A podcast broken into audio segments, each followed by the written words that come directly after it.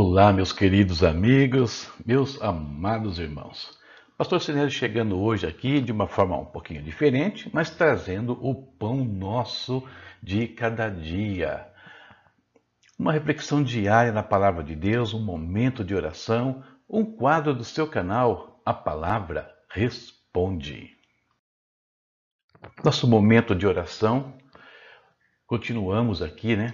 Intercedendo pelos pastores Eliel e Andréia, aqui de São Paulo, pela pastora Terezinha, lá de Itajubá. E sobre a igreja perseguida, hoje eu quero falar com vocês sobre o Butão. Nome estranho, né? Mas é o nome de um país. Além dos convertidos do budismo, muitos cristãos do Butão vêm da minoria nepalesa.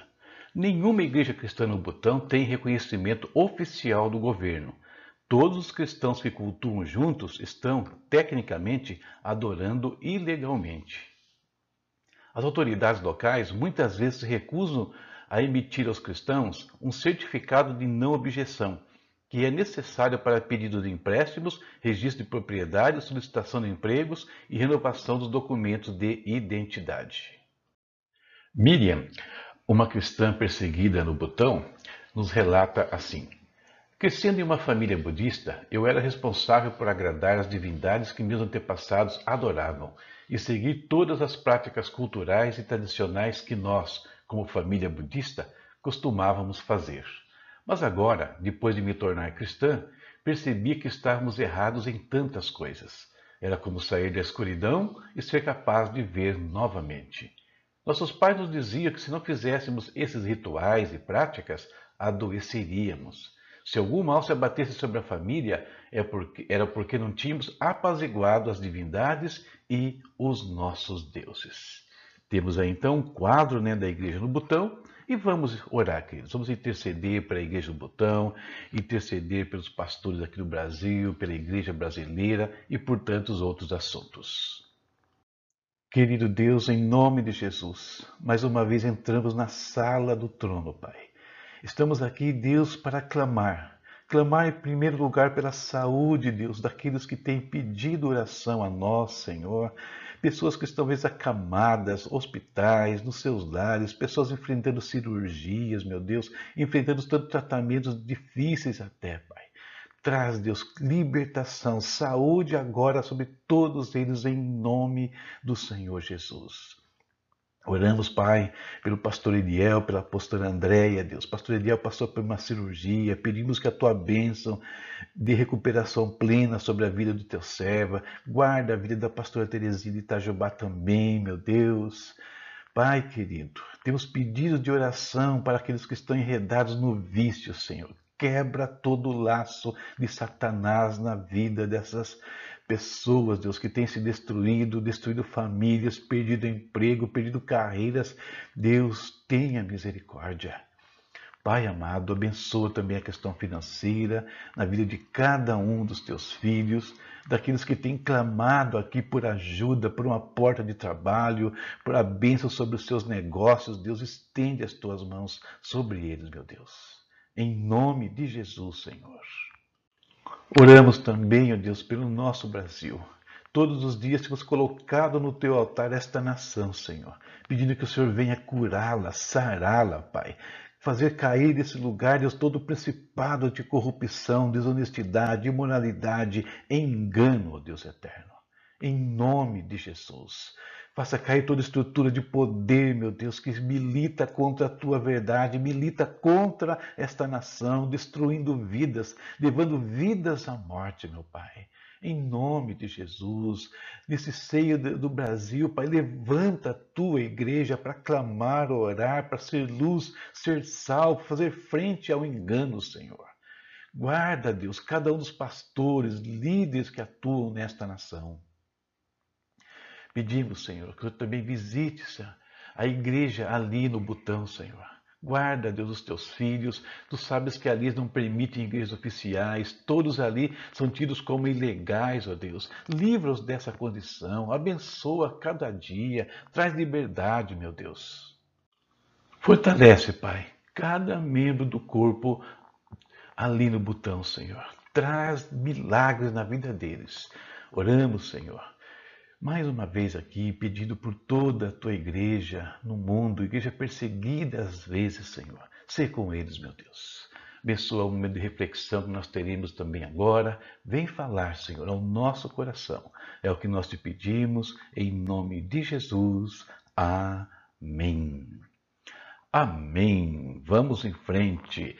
Agora é a hora da nossa reflexão. Leitura de hoje, esta né? Lemos 2 Crônicas, capítulos 20, 21 e 22. Separei para ler com vocês 2 Crônicas 20, 12 e 13, e diz assim, Josafá orando, Ó nosso Deus, não irás tu julgá-los, pois não temos força para enfrentar esse exército imenso que está nos atacando.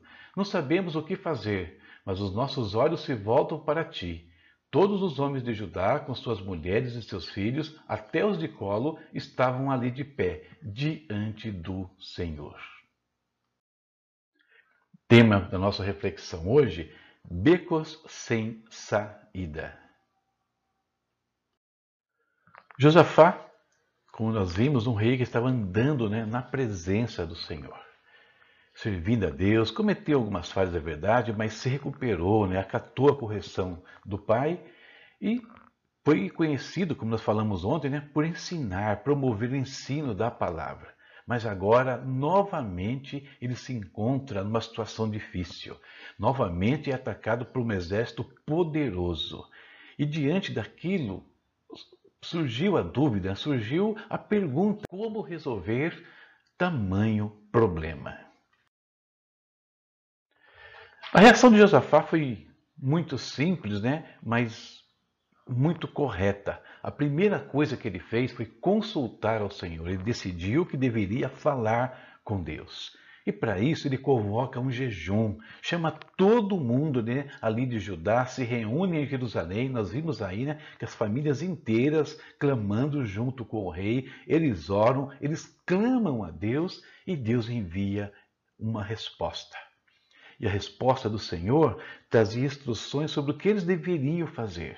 E Josafá cumpre tudo isso.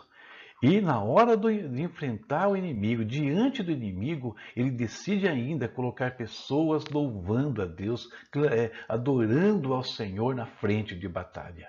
O resultado foi uma vitória estrondosa, uma vitória retumbante sobre os seus inimigos, vitória que não só destruiu os inimigos, mas ainda trouxe grandes recursos né, para o povo de Judá. E nós, queridos, como devemos reagir quando, como eles, nos encontramos também em, em aparentes né, becos sem saída, situações que parecem não ter solução? Ora, Primeira coisa, queridos, sempre falemos com Deus, sempre consultemos ao Senhor. Não podemos nunca deixar de falar com Deus. Se é para jejuar, então jejuemos, né? E durante o jejum, oremos, levantemos um clamor a Deus. E feito isso, tenhamos paciência, esperemos, porque Deus nos enviará uma resposta.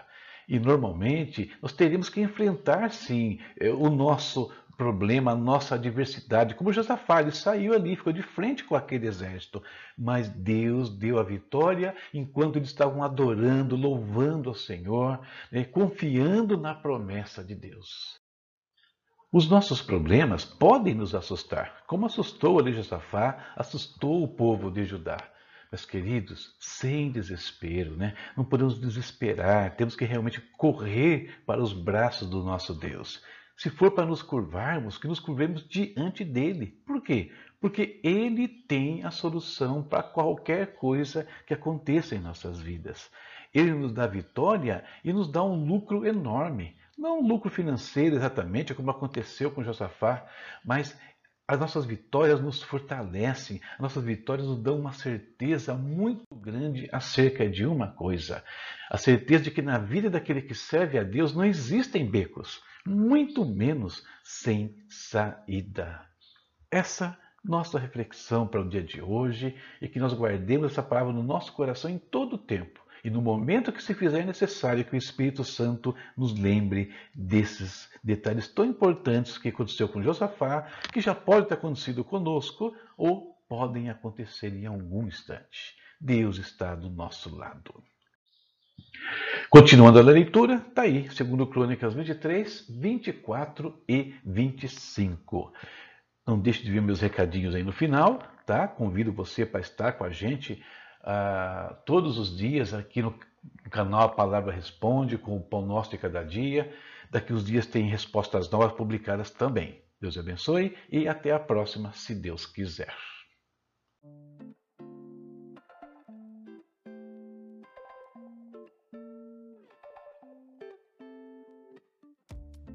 E se você também tem estas dúvidas, permita-me apresentar-lhe o primeiro curso do Instituto A Palavra Responde. Dons e Ministérios, resgatando identidade e propósito na vida cristã uma ferramenta auxiliar para pastores, líderes, para todos os filhos de Deus. Um curso que tem como objetivo o despertamento vocacional, tornando indivíduos comunidades operantes do serviço ao Senhor. Nessa etapa, estamos trabalhando os dons pessoais, esses que estão aqui ao lado, registrados na Epístola aos Romanos. Como adquirir o curso? É muito simples. Primeiro, Acesse o nosso espaço no Hotmart por meio do link que está aqui abaixo ou nos comentários do vídeo. Segundo, em cursos práticos, clique em Dons e Ministérios. Terceiro, adquira o curso usando o meio de pagamento mais conveniente para você. Boleto, cartão de crédito, transferência bancária ou mesmo um Pix. Por ser o nosso primeiro curso, estamos disponibilizando condições especiais para que você possa investir na sua vida espiritual e também ministerial. Estude com seus amigos. Todos que adquirirem o curso poderão convidar três pessoas para estudarem juntos. Na prática, formando um grupo, você tem 75% de desconto sobre o valor do seu investimento. Mas se você quer começar já sem perder tempo, é muito simples. Use este cupom e você vai ter 50% de desconto no valor do curso. É só informá-lo no ato do pagamento. Muito simples. E tem mais. Você é pastor ou líder e quer um curso para sua equipe ou para sua igreja? Fale conosco por meio desse WhatsApp que está aqui do lado. Nós vamos formar uma turma exclusiva para sua igreja, para sua equipe, com descontos que podem chegar a 80% sobre o valor do curso. E tudo isso porque nós queremos que você venha participar conosco dessa jornada do curso Dons e Ministérios, resgatando identidade e propósito na vida cristã. Queremos ajudá-lo a descobrir o seu lugar no corpo de Cristo, o seu dom pessoal. Que Deus te abençoe e esperamos você em nossas aulas. Até mais!